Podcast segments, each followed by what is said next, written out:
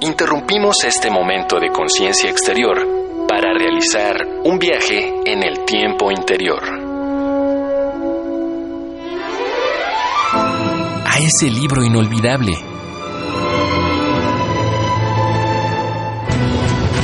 A los días en que paseabas por el campus.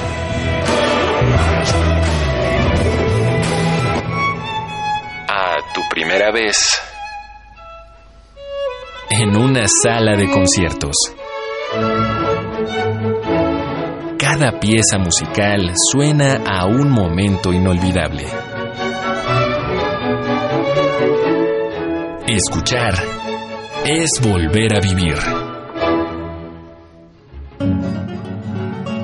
Radio UNAM presenta segunda temporada 2019 de la Orquesta Filarmónica de la UNAM desde la sala Nezahualcóyotl del Centro Cultural Universitario.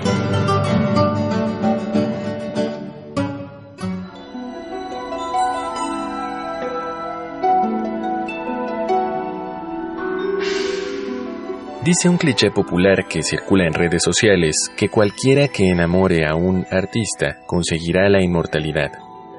Aunque hay evidencias que comprueban que no carece de realidad, esta afortunada creencia tiene sus puntos a discutir. En primer lugar, la idea de que cualquier obra de cualquier artista sobrevivirá a la posteridad es una falacia inquietante para todos los creativos. Y en segundo, la noción errónea de que una obra solo se le puede dedicar a un ser amado. O, en todo caso, que solo se puede amar con deseo, la admiración, la amistad y la comunión ideológica son también manifestaciones del amor, en tanto que se conciben como una entrega emotiva que no busca retribución. Un creador, en este caso un compositor, elige dedicar una obra no solo como una forma de homenaje, sino como una traducción de un ser querido, una conversión de su esencia humana en letras, frases o notas. Este quinto programa de la segunda temporada 2019 de la Orquesta Filarmónica de la UNAM está conformado por dos obras que expresan la amplitud de la admiración que puede llevar a un autor a nombrar a alguien como portador de su inspiración. Y si bien cada uno de estos objetos de la dedicatoria, en muchos casos, se valieron de sus propios actos para alcanzar la inmortalidad, probablemente debamos conceder cierta razón a aquel lugar común, pues provocar inspiración no es una tarea sencilla. En marzo de 1894, Antonin Dvorak asistió al concierto que ofreció el compositor y violonchelista principal de la Metropolitan Opera House, Victor Herbert. La impresión generada en el compositor bohemio fue tal que éste decidió hacer caso a los ruegos de su amigo, el violonchelista Hanus Wihan, y comenzó a componer su propia obra para ese instrumento en noviembre del mismo año. Aunque la determinación existía, hizo falta el anuncio de una tragedia para que Borjak acelerara su creación. Mientras desarrollaba el segundo movimiento, recibió la noticia de que la salud de su cuñada Josefina se encontraba en un estado crítico. La muerte comenzaba a acecharla.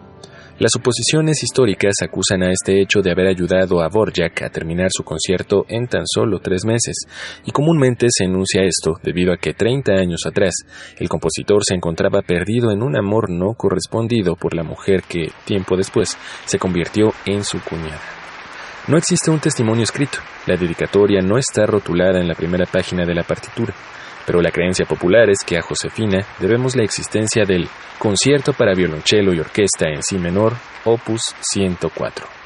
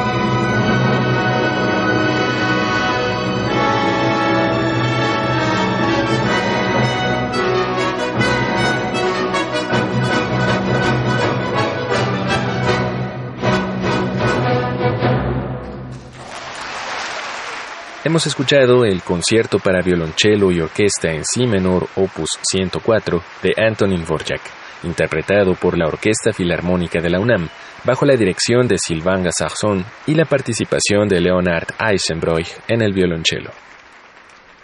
Edvard Elgar es considerado el primer compositor inglés en hacer aportaciones importantes al desarrollo de la sinfonía en un momento en que muchos compositores consideraban que este género ya no tenía nada más que ofrecer. Desde finales del siglo XIX, Elgar consideraba la posibilidad de componer una que retratara la vida del general Charles George Gordon, uno de los responsables de la expansión y administración colonial inglesas. justo del mismo modo en que Beethoven había dedicado su heroica a Napoleón antes de tachar enérgicamente el nombre de la partitura tras una decepción. Pero fue hasta 1907 que Elgar decidió trabajar en su propia sinfonía, pero esta vez sin un rostro o un nombre de por medio, sino un trabajo musical que no contuviera en sí más que la música misma. En ese caso, en lugar de hacer la traducción de una persona a una pieza sinfónica, se enfocó en la creación musical y después dedicó el resultado al director alemán Hans Richter, quien tomó la batuta frente a la orquesta Halle durante su estreno en el Free Trade Hall de Manchester en diciembre de 1908.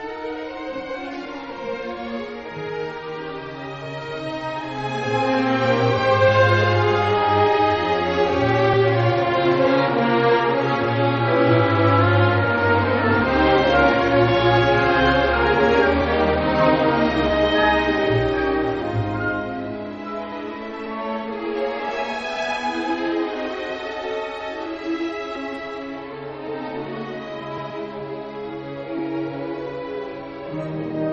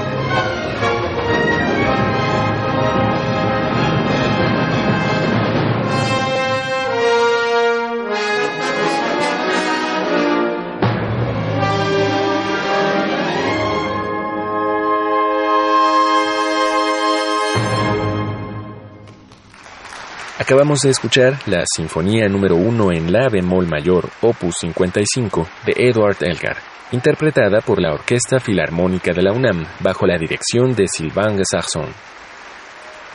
Mencionamos la inmortalidad y la trascendencia del arte de manera indiscriminada, como si éstas fueran parte de la búsqueda artística.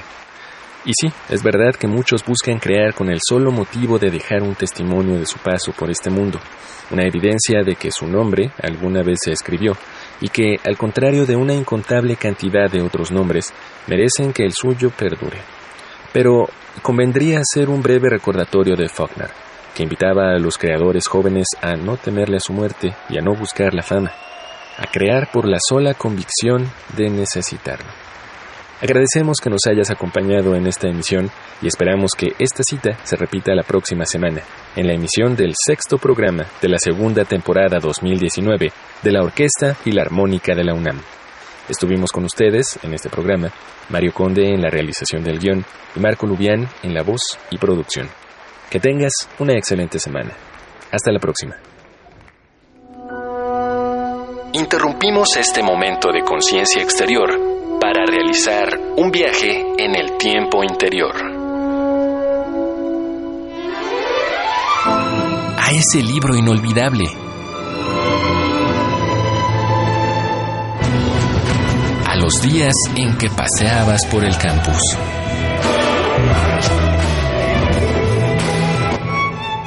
A tu primera vez en una sala de conciertos. Cada pieza musical suena a un momento inolvidable. Escuchar es volver a vivir.